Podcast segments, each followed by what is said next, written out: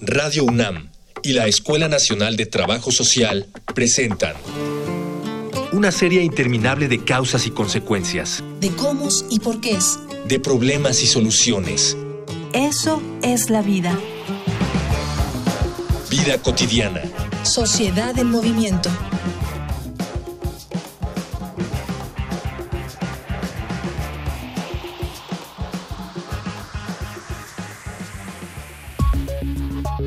A pesar de la cantidad de artistas, científicos, psicólogos, filósofos y pensadores que a lo largo de la historia han intentado dar su propia definición del amor, este sigue siendo uno de los misterios más ambiguos de la humanidad. Ambiguo en el sentido de que, aun cuando todos sabemos lo que es, cómo se siente o de qué forma se manifiesta, darle una definición o una cualidad específica es un tiro difícil de acertar y en la actualidad, la comprensión del amor ha ganado nuevos matices gracias a la aceptación que la sociedad empieza a demostrar a la diversidad del mismo. No existe una sola forma de amar, así como no todo el amor está contenido en la pareja, lo cual implica ya suficientes complicaciones en todos los campos de estudio. ¿A partir de qué ideas construimos una pareja? ¿Cómo nos identificamos con otros en el amor? ¿Existe algún manual para nuestras relaciones humanas? Para contestar a estas y otras preguntas, en esta emisión de Vida Cotidiana, Sociedad en Movimiento, platicaremos sobre la elección de pareja con Israel Casillas Flores, licenciado en Desarrollo y consejero juvenil, y con la maestra Akiko Bonilla Domínguez, coordinadora del programa de salud sexual en México Vivo, AC. Dialogar para actuar, actuar para resolver.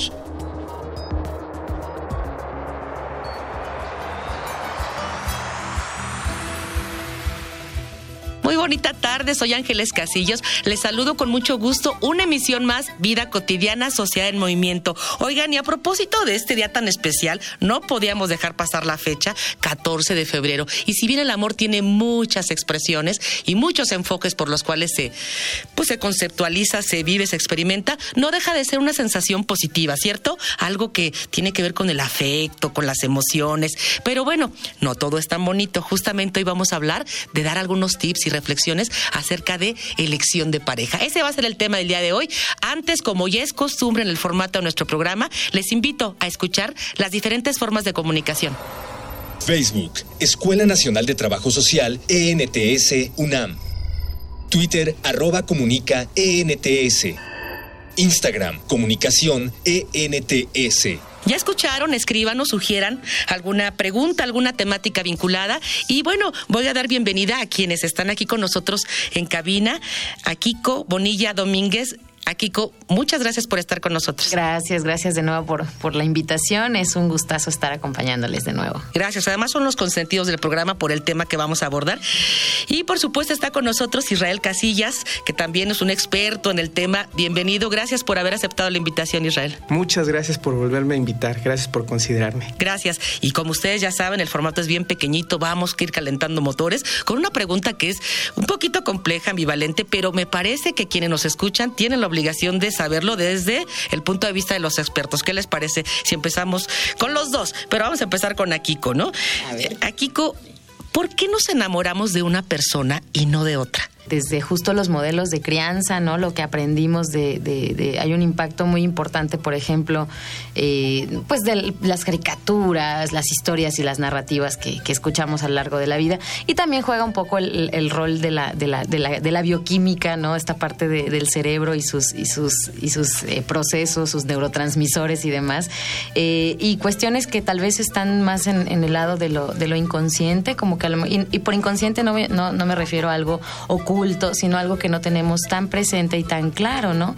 Eh, y que puede tener mucho, mucho impacto. Pero en general creo que cada persona se enamora por diferentes razones eh, y todas estas razones vienen desde una parte tanto biológica, de su propio procesamiento, digamos, eh, del cerebro y por el impacto de lo social, ¿no? Y creo que es bien importante y qué buena oportunidad de este programa el que podamos desmenuzar esto y deconstruir esto para que las personas sean más conscientes de las razones detrás de sus elecciones eh, eh, amorosas, ¿no? Románticas. Entonces quiere decir que esta parte biológica, cultural y social debemos tener un stop. Decir, ¿qué, ¿qué de esto me está influenciando? Israel. Bueno, pues definitivamente coincido, coincido en, en, muchas de estas cosas. La familia, tu entorno, el cómo te hablan, lo que has vivido, lleva muchas veces a que tú escojas o lo que te faltó o continuar con lo que te está haciendo feliz. Y es ahí donde los chavos empiezan a direccionar su gusto hacia una persona o hacia otra, ¿no?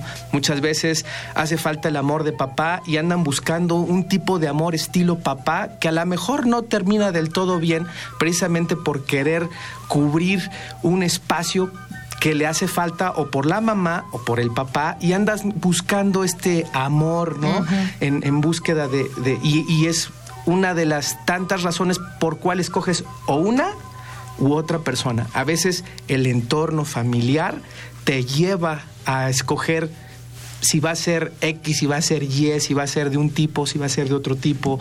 Eh, en fin, muchas veces tu entorno y tu, todo lo que viene detrás de ti te lleva a escoger un tipo u otro tipo de persona. Qué bueno que, que, que señalas esto de, de, la elección, porque justamente vinculado con nuestra temática. Fíjense bien, elegir una pareja implica también asumir ciertas responsabilidades. Cuando señala Kiko y también Israel que tiene que ver con lo biológico, cultural y social, hay que diferenciar la etapa del, de la atracción de una etapa de enamoramiento y elección de pareja, ¿cierto, Kiko? Cierto, de hecho se, se dice por ahí que esto del enamoramiento prácticamente es como un estado alterado de conciencia, o sea, es como no estás en tus cinco sentidos, ¿no? Sí. Hay un bombardeo ahí, este, y más en edades tempranas como lo es la, la, pubertad, la adolescencia, ¿no? Que las hormonas están con todo, que lo que están buscando, digamos, aterrizado a procesos netamente, pues muy primitivos y muy biológicos, pues lo que se busca es la reproductividad en ese momento, ¿no? Entonces, esas, esas este, maripositas en el estómago en realidad están más abajito, ¿no? Y lo que está haciendo tu cuerpo es como buscar ese proceso. Entonces, aquello que sientes que, Dios mío, no puedo vivir sin fulano o fulana, resulta que responde a una parte tal vez un poco más influenciada por, por, por, el proceso de vida que estás viviendo. Y como bien decías hace un momento, hay que poner esta pausa, ¿no? Y hacer una reflexión de, a ver, espérate, neta, me voy a morir sin, sin tal persona. O sea, de verdad es como el aire para mí, ¿no? Y aquí entra una influencia bien importante de este modelo de amor romántico que nos ha reforzado estas creencias, ¿no? Hay muchas canciones y películas y series de televisión y, y de lo que sea que nos refuerzan esta parte como de, de, de creer que en realidad eh, hay discursos muy peligrosos, ¿no? Hay una única persona para mí, está el amor de mi vida, está mi media naranja, que además esto implica un estoy incompleta y alguien me tiene que venir a completar, ¿no? Entonces hay discursos por ahí que merecen la pena como hacer esta pausa, reflexionar, preguntarte si te hacen sentido y eh, desde ese lugar entonces tomar decisiones como más conscientes, más informadas y yo creo que lo importante es que apunten hacia tu bienestar, ¿no? Hacia de verdad sentirte cómodo o cómoda en ese vínculo, porque creo que a veces esta misma información de la cultura nos ha enseñado que sufrir está bien, que el, que el amor duele, este, que, que hay una implicación por ahí de dependencia, cuando por, por supuesto que no necesariamente tiene que, que, ser por ahí. Y de hecho, no necesariamente, no debería de ser por ahí la cosa, ¿no? ¿Y, y qué riesgo, por ejemplo, todo esto que estamos hablando de, de, cómo elegir a la pareja, de que implica a veces una atracción y que no siempre la atracción va ligada al amor? Yo le digo mucho a los muchachos, a los chicos en secundaria y preparatoria, porque suelen decir una frase muy común, ¿no? Uh -huh. Me encanta. ¿Ya le viste los ojos? sí. No, no, es que está guapísimo. Lo amo. Eh, eh, eh, Una cosa es que esté guapísimo, que te guste mucho y otra cosa es que lo ames. Claro. Y viceversa, ¿no? También les pasa a los chavos, es que está guapísima, amo a esa chava, me encanta, la amo. Yeah. Y no necesariamente el hecho de que te guste, que te guste mucho, que hay una gran atracción física por la persona, quiere decir que hay amor. Ahí más bien hay un tipo de pasión, ¿no? Uh -huh. Hay un tipo de, de, esa atracción por, por, la, por, el, por la otra persona y no necesariamente es amor. Se puede llegar a convertir en amor porque es, es uno de los primeros pasos que te guste y ahí está el riesgo entre cuando, cuando, cuando una persona escoge simplemente por la atracción y la emoción del momento y cuando te esperas a que todo vaya a su tiempo y en verdad madure para que tú digas, sí, sí lo amo. Porque es muy diferente, es muy diferente. Y bueno, finalmente si hablamos de relación de pareja no es cosa de uno, es cosa de dos. Vale que haya esta atracción, qué padre, que también nuestro cuerpo experimente estas sensaciones. nos recordamos todos nosotros, ¿sí? Es padrísimo, pero bueno, va más allá de esto. Vamos a hablar un poquito más adelante acerca de qué pasa cuando el otro se vincula conmigo y sobre todo en la parte cultural y social. Pero antes quiero invitarles a ustedes y por supuesto a nuestro público a que escuchemos datos vinculados con el amor, con la relación de pareja que nos prepara producción. Vamos a una infografía social. Infografía social.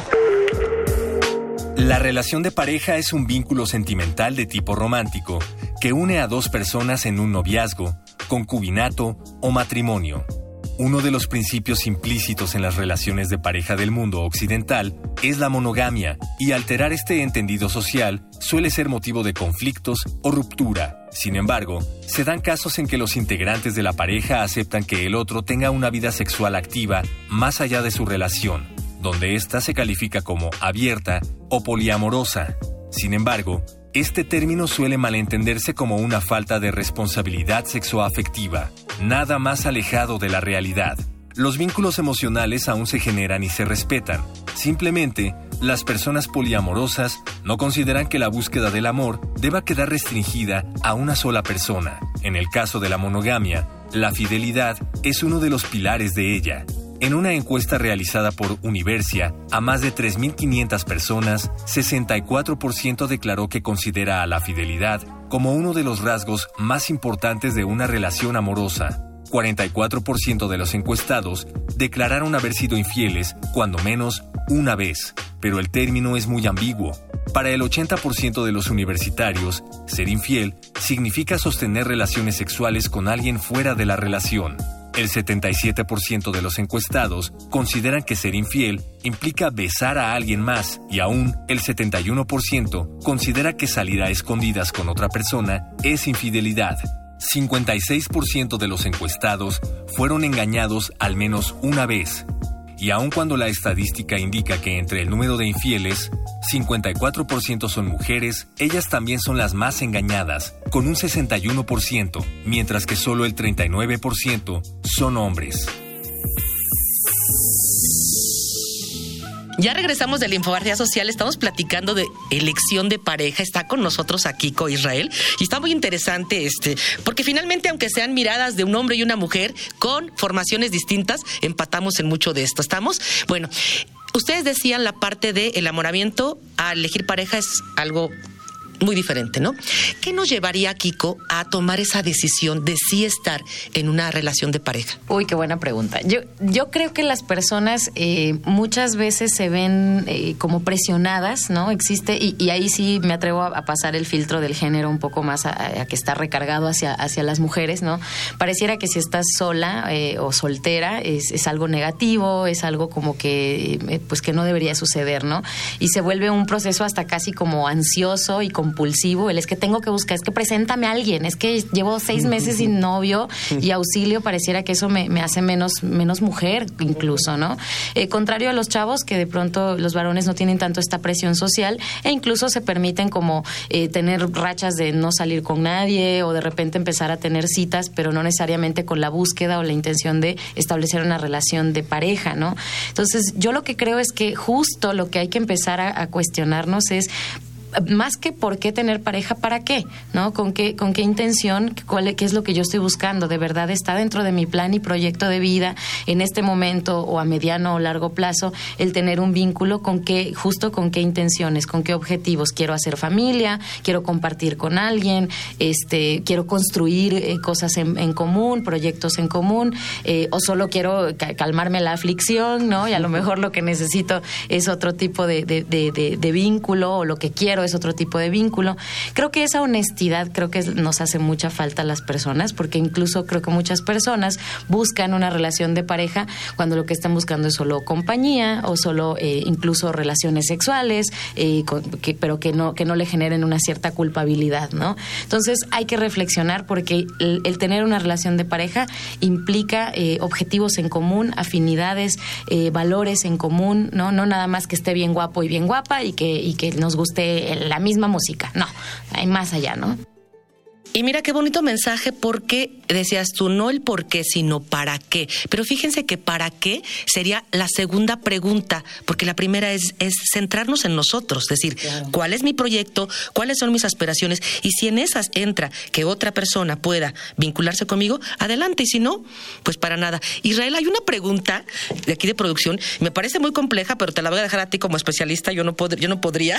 Este, vale, ya pasamos la etapa del enamoramiento, ya estamos vinculados forma parte de nuestro proyecto de, de vida vincularnos con alguien en pareja. ¿Por qué acaba el amor? ¿Por qué no fue duradera cuando pusimos nuestro empeño, pues nuestros recursos, inclusive, ¿no? Nuestro tiempo. Yo creo que el amor no muere. Cuando encuentras verdaderamente el amor y eres correspondido al igual que la otra persona, no va a morir. El problema es que esas relaciones mueren o ese amor muere, entre comillas, cuando no es cuando no hiciste match un match correcto con otra persona cuando no encontraste a la otra persona no que te va a complementar como bien decía Kiko porque no, no necesitas tú una media naranja no tú necesitas ser una naranja completa y buscar a tu toronja a lo mejor no y, hacer un rico jugo pues, juntos. Pero lo que lo que lo que se necesita es precisamente el noviazgo, el noviazgo es para, para que ahí te des cuenta si va a funcionar o no para que te des cuenta si esta persona o no es la persona con la que van a encontrar el éxito juntos, ¿no? Juntos. No mi éxito. muchas veces todo se acaba porque yo, yo nada más estoy buscando mi beneficio y la otra persona se queda absolutamente sola, aislada, sus sueños se vienen abajo y nada más están cumpliendo los de una sola persona. Como bien dijeron, aquí se trata de dos y se trata que los dos salgan adelante y se trata que los dos se superen, que los dos sean felices, que los dos alcancen el éxito. Para que encuentres eso y para que no se acabe el amor, necesitas tú eh, fijarte bien en una persona que te que sea esa ese ese complemento no de, de, mi otra mitad sino ese complemento que, que, juntos vamos a hacer un gran equipo para que no se acabe el amor. Mientras los dos se estén brindando que ese es el amor el amor es brindar no esperar recibir es dar no buscar la felicidad del otro. Mientras tú encuentres una persona que esté igual que tú pues nunca se va a acabar ahí va a seguir. El problema es que hay algunas personas que están buscando una pareja por sexo, como se comentó, y la otra persona no, o sea, sí, el sexo está bien, pero también está buscando compañía, está buscando caricias, cariños, está mimos, ¿no? Y otra y cuando no encuentras ese match que esté buscando lo mismo que tú, pues es cuando decimos que el amor se acabó, ¿no? Porque no encontré a la persona que me que me ayudara a salir juntamente adelante, ¿no? Entonces yo creo que se acaba porque a veces no sabemos elegir o porque te estás fijando en cosas que no te tienes que fijar, tienes que conocerte, tienes que saber qué quieres, hacia dónde vas, para que entonces tu pareja sepa y tú puedas explayarte con ella y decirle, es que yo quiero esto, yo busco el otro. Pero si la otra persona va en sentido opuesto, pues aunque te guste, o sea, aunque te guste y esté muy guapo, ¿qué haces ahí? ¿no? Pero, pero, por ejemplo, si hablamos de cuestión de duración, es la realidad esta. Ejemplos de muchas parejas que tienen una relación de noviazgo, pensemos, de siete, de ocho, hasta de diez años, y de repente Concluye. Pueden haber, yo creo, estas situaciones de codependencias, pueden haber cuestiones, eh, pienso yo, como de, de, lo, que, lo que decía ahorita Israel, de renuncia, o sea, como que eh, renuncio y me abandono yo a mí misma y mis proyectos y me vuelvo un artículo decorativo casi casi de mi pareja, o al revés, mi pareja se vuelve mi artículo decorativo, y, y puede ser algo que, que, que ya no esté vinculado desde los afectos, desde la afinidad, desde justo estos objetivos en común, sino más de la dependencia. O puede ser, y, y pensemos como una relación dura, duradera, exitosa, yo creo que una herramienta clave es la comunicación y esta comunicación eh, asertiva que nos permita la actualización. A menudo escuchamos a parejas que dicen es que cambió, ¿no? Es que ya no es la misma de antes o ya no es el mismo de antes. Y pues sí, ¿quién lo es? ¿No? Todas las personas. Y más después de 10 años, ¿no? O sea, espérate, si ya no tengo 17, ¿no? Entonces, de alguna forma, actualizarnos y permitirnos decir, oye, ¿te, te, te sigue gustando este vínculo? Eh, ¿Qué ha pasado? Con nosotros, eh, seguimos eh, alineados hacia el mismo objetivo, eh, algo es distinto en, ti. pasa, por ejemplo, con los planes de hacer familia, ¿no? Que de pronto alguien dice, yo resulta que no quiero ser madre o ser padre y la otra persona sí, y esa actualización nos permite definir si seguimos o no este, en esa relación de pareja. ¿Qué les parece si después de este segmento que les voy a invitar, seguimos hablando de este término que me, que me llama mucho la atención, la duración? O cuando tiene que ser duradero. A lo mejor no todo tiene que ser duradero, ¿no? Hay una fecha también de vencimiento. Vamos, algo que hemos preparado aquí en nuestro programa y que nos distingue es conocer los testimonios de quienes están afuera. Vamos a Voces en Movimiento. Voces. Voces en movimiento.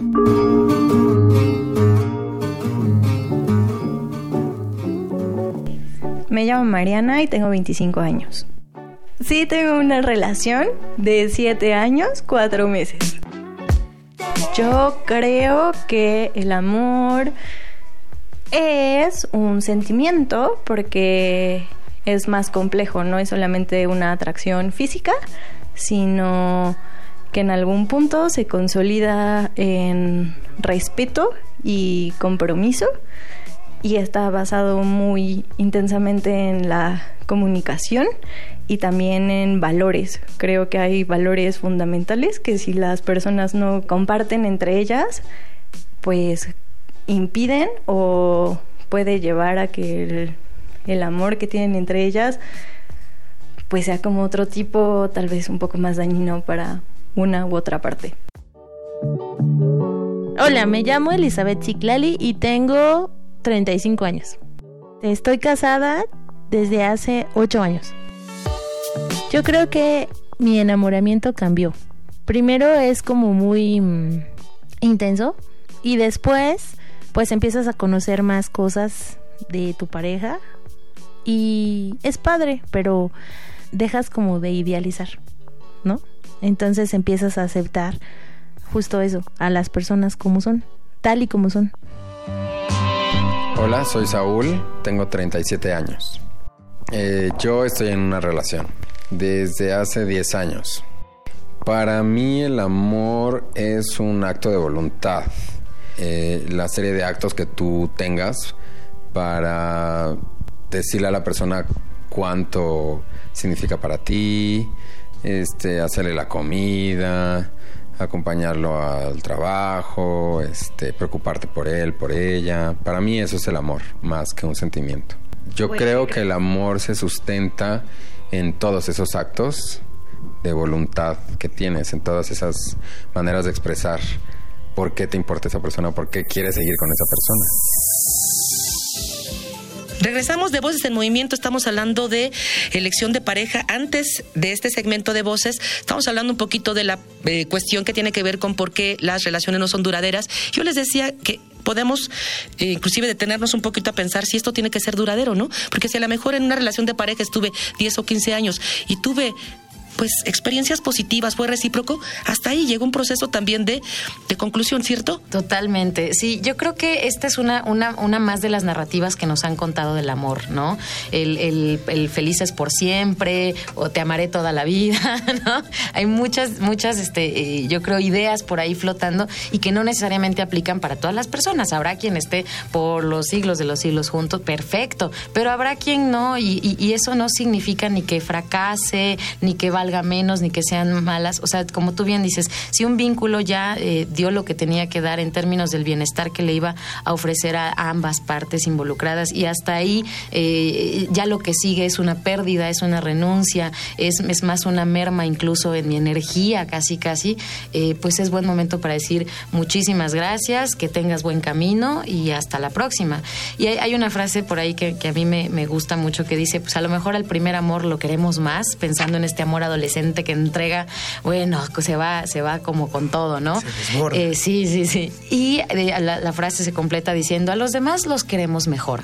Quiere decir que se vale en esta vida tener tal vez esa cuota maravillosa de amor que cada quien tiene para ofrecer, se la puedes entregar a una o a lo mejor a más parejas, pero el chiste es que tú te sientas pleno, que te sientas plena, estés bien, que no sea una relación tóxica para ti. Estamos ya al término de nuestro programa y yo sé, Israel, que tienes experiencia en, en orientar a los chavos, a los jóvenes, jóvenes, unos cinco elementos muy, muy sencillitos de algunos tips para elegir pareja y si tienes algunos medios de comunicación para que ellos puedan, pues a lo mejor si quieren profundizar en el tema, poderse contactar contigo. Sí, gracias. Mira, uno de los 10 puntos que nosotros damos para diferenciar el amor verdadero del amor falso es si te destruye, no es amor. Entonces, ahorita que mencionaban de cuándo se acaba, bueno, si te está destruyendo, totalmente te tienes que salir de ahí. Hay tres cosas que no puedes permitir que te afecte tu vida tu vida, que tu vida esté en riesgo, que puedas morir por esta relación, que tu salud esté en riesgo. Cuando tu salud se deteriora por esta relación, tienes que salir definitivamente. Y cuando hay cuestiones legales involucradas, yo también les digo a los chavos, sálganse de esa relación. No puedes terminar tú en la cárcel por decir que amas a esta persona. Son tres factores definitivos que no pueden permitir los jóvenes. Salud, vida y, tu cuestión legal. Que no haya afectación en esas esferas. Sí, y pues los invito a que me sigan. Estamos en, en Facebook, en XU por ustedes y www.porustedes.com nos pueden contactar para poder llevar pláticas a las escuelas. Estamos en todas las escuelas secundarias, preparatorias, damos precisamente orientación sobre estos temas del amor hacia los chavos. Elección de pareja, noviazgo, matrimonio, todo esto. Correcto. Y la empresa se llama Por Ustedes, www.porustedes.com y XU por Ustedes en Facebook. Ah, pues yo creo que los chavos lo van, ya lo anotaron y, van a estar ahí. Akiko, ¿algún mensaje? ¿Nos escuchan además de casa también? Y hablamos de amor ahora porque nos vinculamos al tema de elección de pareja, pero la elección de pareja, ojo, no solamente es para los jóvenes, ¿eh? Nos escuchan también personas de 40, 50 años que tienen deseos de compartir en este momento algunas em, estrategias para tener una, una mejor elección de pareja, independientemente de la edad. Exacto, yo creo que justo pasar primero por, por tu, tu, tu diálogo interno, no preguntarte preguntaste para qué, este, qué, qué, cómo concibo yo el ser pareja, qué busco en una relación de pareja, qué estoy dispuesta a dar, qué cosas no son negociables, también se vale es tener muy claro, ¿no? Me sumo a lo que decía Israel, esta parte de que se afecta tu salud, tu seguridad, este, tu, tu situación legal, ¿no? social, etcétera, no es un lugar o no es un vínculo sano para ti, sale ahí, ¿qué haces ahí, no?